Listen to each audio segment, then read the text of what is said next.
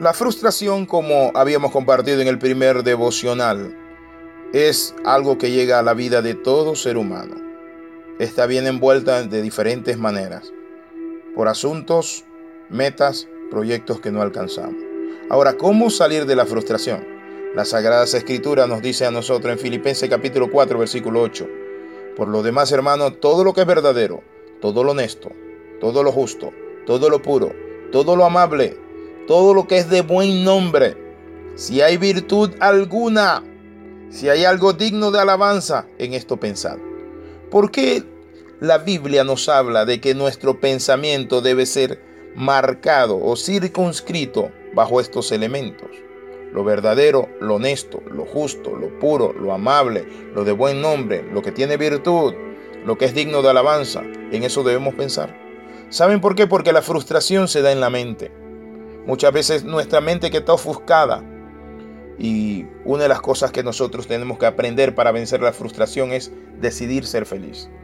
Tenemos que entender que la felicidad está en Dios, pero es una decisión personal tomarla de la mano de Él y confiarle a Él nuestras penas. No está supeditada a factores externos. Aunque la vida sea muy dura, alguien dijo que si la vida te da limones, hazte una limonada. Por muy duros que sean y aparentes los problemas en tu vida, mi amigo, tienes que levantarte en el nombre poderoso de Jesús. Mirar esa montaña y decirle montaña, quítate y échate en el mar. Y alguien dijo, si la montaña no se quita y se echa en el mar, yo paso por encima de ella. Claro, ya sea con tu fe o ya sea remontándola, mi amigo, pero necesitamos esforzarnos y ser valientes. Por eso el Señor le dijo a Josué, solamente esto, esfuérzate y sé muy valiente, mi amigo, para tomar la tierra prometida, las bendiciones de Dios, las conquistas del cielo, necesitamos esforzarnos. Muchas veces pensamos que necesitamos quedarnos de brazos cruzados, lamentándonos. Perdí. Si usted perdió una empresa, vuelva con otra y vuelva con otra. Alguien dijo lo siguiente. Los valientes no son aquellos que corren en medio de la balacera. Los valientes son aquellos que aunque tiemblan, siguen tirando bala. Valora todo lo bueno que posees y no exageres. Mi amigo, claro, las situaciones problemáticas se pueden exagerar, pueden representar muchas veces para nosotros una amenaza. Debemos aprender a aceptarla porque son para nuestro bien, mi amigo. No podemos quedarnos allí tullidos, tirados en el piso. En Romanos capítulo 8, versículo 28. Nota lo que dice la Biblia. Y sabemos que a los que aman a Dios, todo obra para bien. ¿Y qué es todo? Todo, mi amigo. Esa pérdida, esa enfermedad, ese despido, esa crisis económica, tenemos que encontrarle el sentido a cada cosa y preguntarnos en medio de lo que nos frustra. ¿Qué me está enseñando Dios? ¿Qué cambios debo hacer? ¿Qué nuevos mercados, nuevas puertas debo tocar? ¿Hacia dónde debo ir? Se cuenta de un náufrago, de un hombre que iba en una embarcación y todos los demás, al golpear esta con el arrecife, murieron trágicamente. Él quedó en la orilla, se salvó y encontró algunas cosas que quedaron de la embarcación. Encontró que había fósforo en una vasija, un recipiente plástico guardado, había una olla y con eso comenzó allí a prepararse en la playa esperar, para esperar que lo rescataran. Pasó el tiempo y este hombre, ¿saben qué? Un año estaba allí Hizo al año, hizo su casa y dijo, bueno, yo me voy a quedar aquí.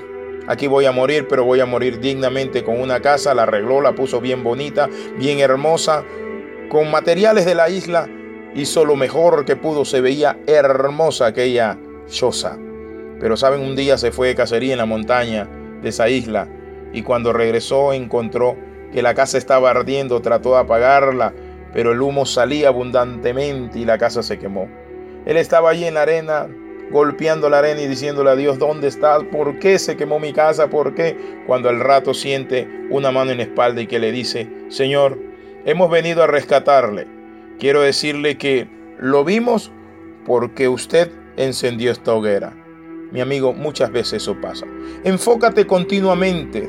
Enfoca tus pensamientos en lo que dicen las escrituras, en lugar de enfocarte en aquello que causan dolor y tristeza, inclusive en aquello que dicen los médicos, las probabilidades, aquello que dicen los números en rojo. Evalúa los eventos y las situaciones en forma que te estimulen, no te detengas, avanza.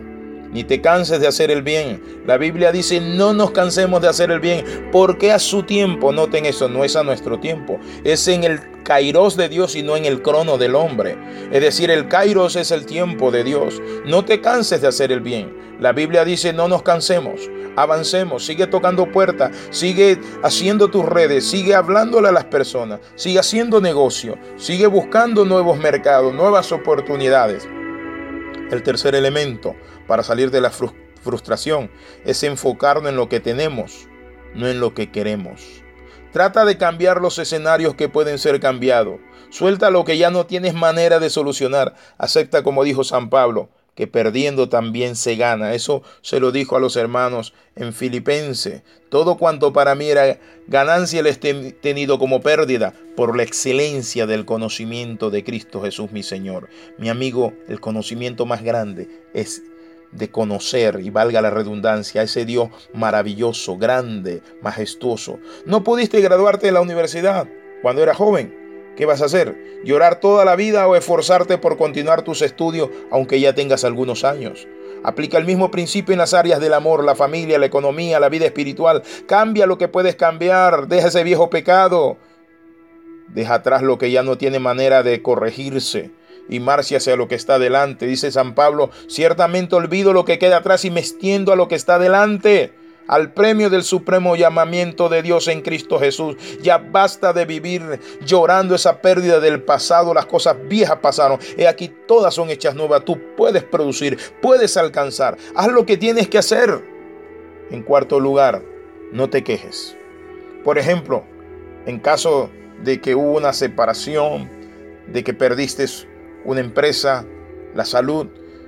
Mi amigo, tu deber es salir adelante. Tu deber es entender que poniéndote en las manos de Dios, Dios te va a dar todo aquello que has perdido. Dice la palabra, yo restituiré lo que se comió la oruga, el saltón y el revoltón, dice Jehová. No lo digo yo, lo dice el Señor. Esas plagas vinieron para acabar con el pueblo de Dios. Pero Dios dijo, no se preocupen.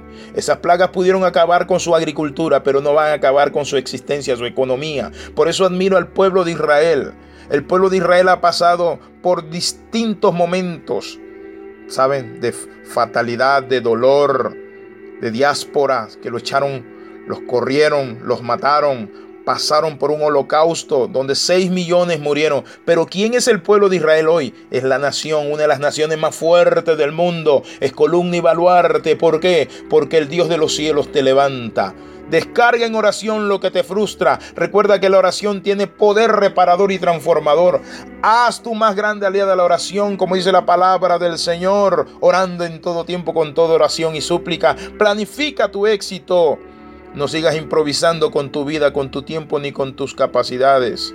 Mi amigo, este es el tiempo de Dios. Oramos, Padre, en el nombre de Jesús te bendecimos, te adoramos, te damos gracias, Señor Padre. Renunciamos, Padre Santo, a estar allí frustrados, Padre amargado, de brazos cruzados, y nos levantamos para trascender como las águilas. En el nombre poderoso de Jesús, Jesús, entra a mi corazón, tú eres mi Salvador, la roca de mi vida, el eterno, no estoy solo, soy más que vencedor. Amén y amén. Escriba alexiramos.yahoo.com y escuche cada devocional también en Facebook, en Alexis Ramos P, Palabras de Transformación. Amén. Bendiciones.